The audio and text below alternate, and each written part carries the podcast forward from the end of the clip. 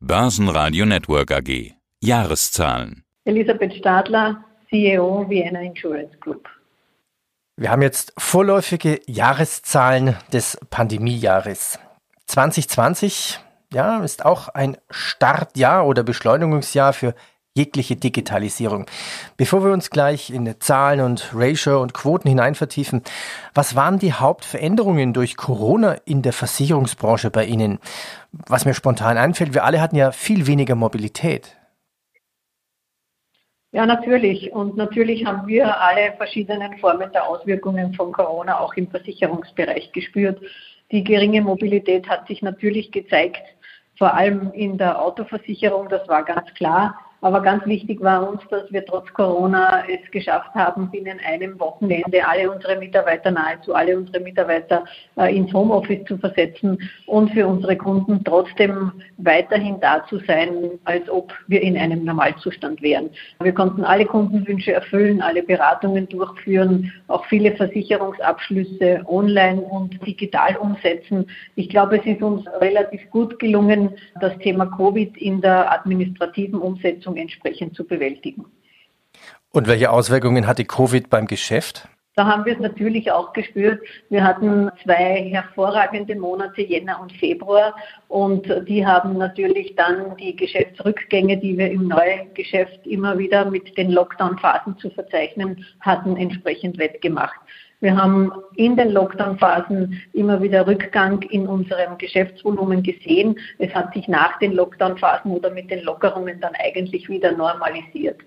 Auch in der Schadenssituation haben wir natürlich teilweise Belastungen gesehen, teilweise auch Entlastungen. Entlastungen, wie Sie es vorhin angesprochen haben, aufgrund der geringeren Mobilität waren natürlich weniger Autos unterwegs und gab es durchaus weniger Unfälle und weniger Schäden in der Autosicherung. Auf der anderen Seite haben wir zum Beispiel mehr Haushaltsunfälle verzeichnet, da ja einfach mehr Personen, mehr unserer Kunden in den Homeoffice tätig waren und dort auch öfter verunfallt sind. Dafür haben wir wieder weniger Freizeitunfälle gesehen, nachdem die Freizeitaktivitäten deutlich eingeschränkt waren. Also es gab unterschiedlichste Auswirkungen in den unterschiedlichsten Segmenten. Für uns am größten in der Auswirkung war sicher die volatile Situation auf den Kapitalmärkten.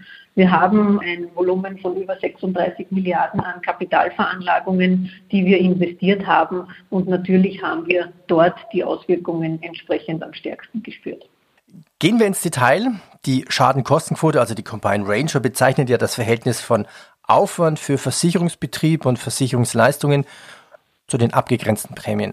Sie liegt sehr hoch bei 95 Prozent, also die Vienna Insurance Group hatte einen Gewinn vor Steuern in Höhe von 346 Millionen Euro. Was werden Sie jetzt als Dividenden ausschütten? Wir werden angesichts der Ergebnisse für das Jahr 2020 einen Dividendenvorschlag als Vorstand an unseren Aufsichtsrat und dann an die Aktionäre in der Hauptversammlung machen, dass wir 75 Cent je Aktie an unsere Aktionäre ausschütten. Wir wollen unsere Aktionäre auch in Zeiten von Corona am Ergebnis unserer Gesellschaft partizipieren lassen. Noch eine Zahl. 2019 gab es, glaube ich, eine Dividende von 1,15 Euro. Sie hatten, das ist richtig. Das Die richtig. Dividendenstrategie ist ja, wir zahlen zwischen 30 und 50 Prozent unseres Nettogewinnes nach Steuern und nach Minderheiten in dieser Bandbreite schütten wir an unsere Aktionäre aus. Und nachdem der Nettogewinn um in etwa 30 Prozent geringer ausgefallen ist als im Vorjahr, haben wir auch die Dividende hier entsprechend angepasst. Wir zahlen eine Dividende in einer Bandbreite von 41 Euro an unsere 41,5 Prozent an unsere Aktionäre aus.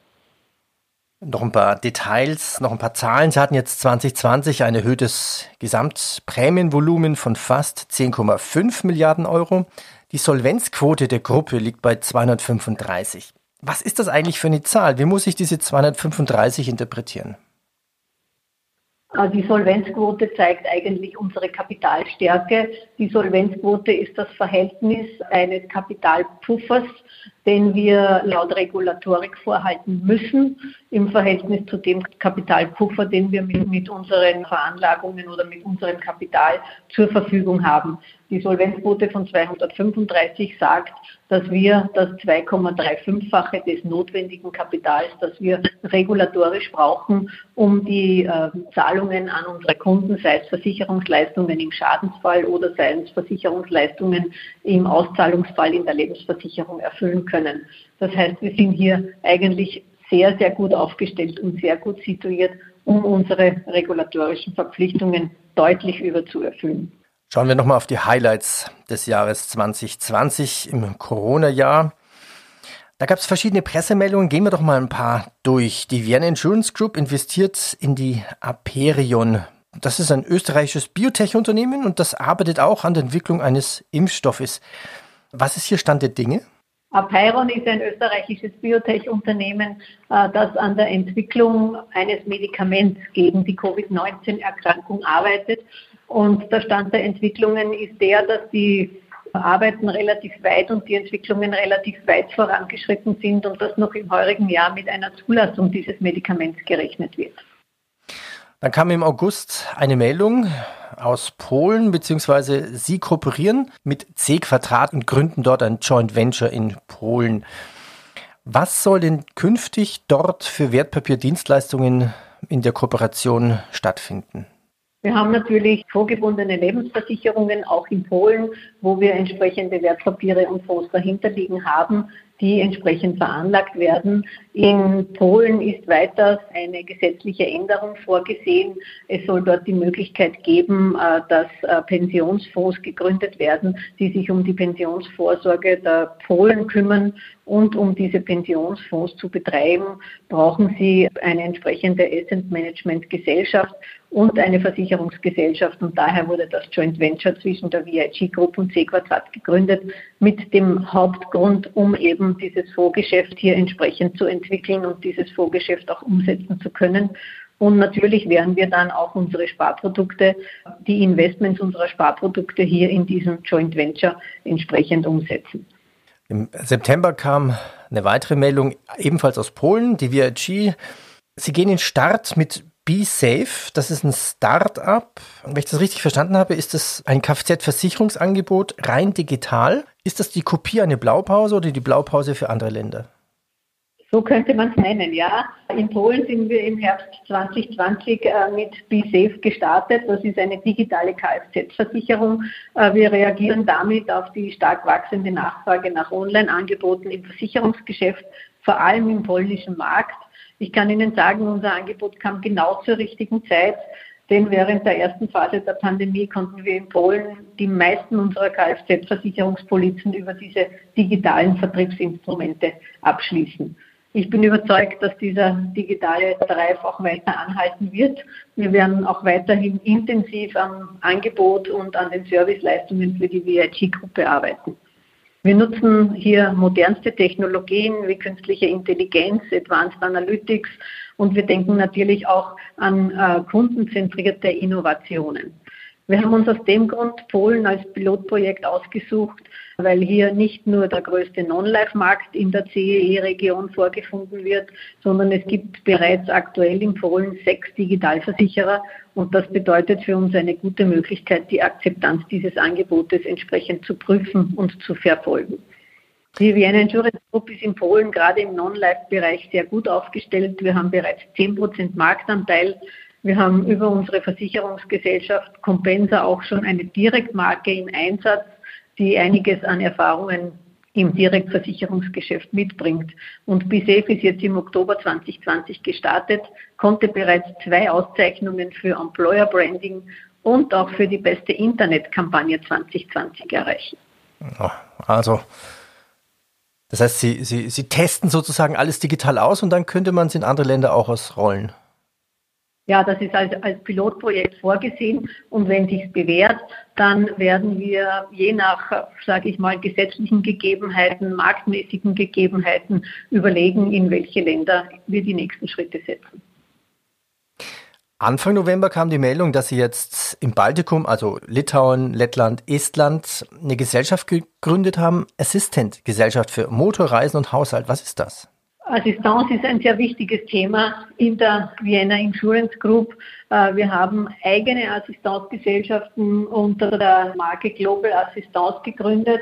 Wir versuchen unseren Kunden einen Mehrwert zu bieten, neben dem originären Geschäft der Versicherungsabdeckung. Äh, wir versuchen Assistenzleistungen, Unterstützung für unsere Kunden, sei es im Motorbereich, im Haushaltsbereich zu bieten.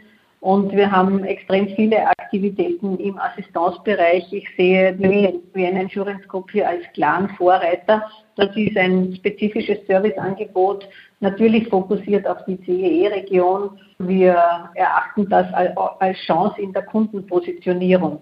Und wir haben schrittweise Assistenzgesellschaften schon über mehrere Märkte gegründet.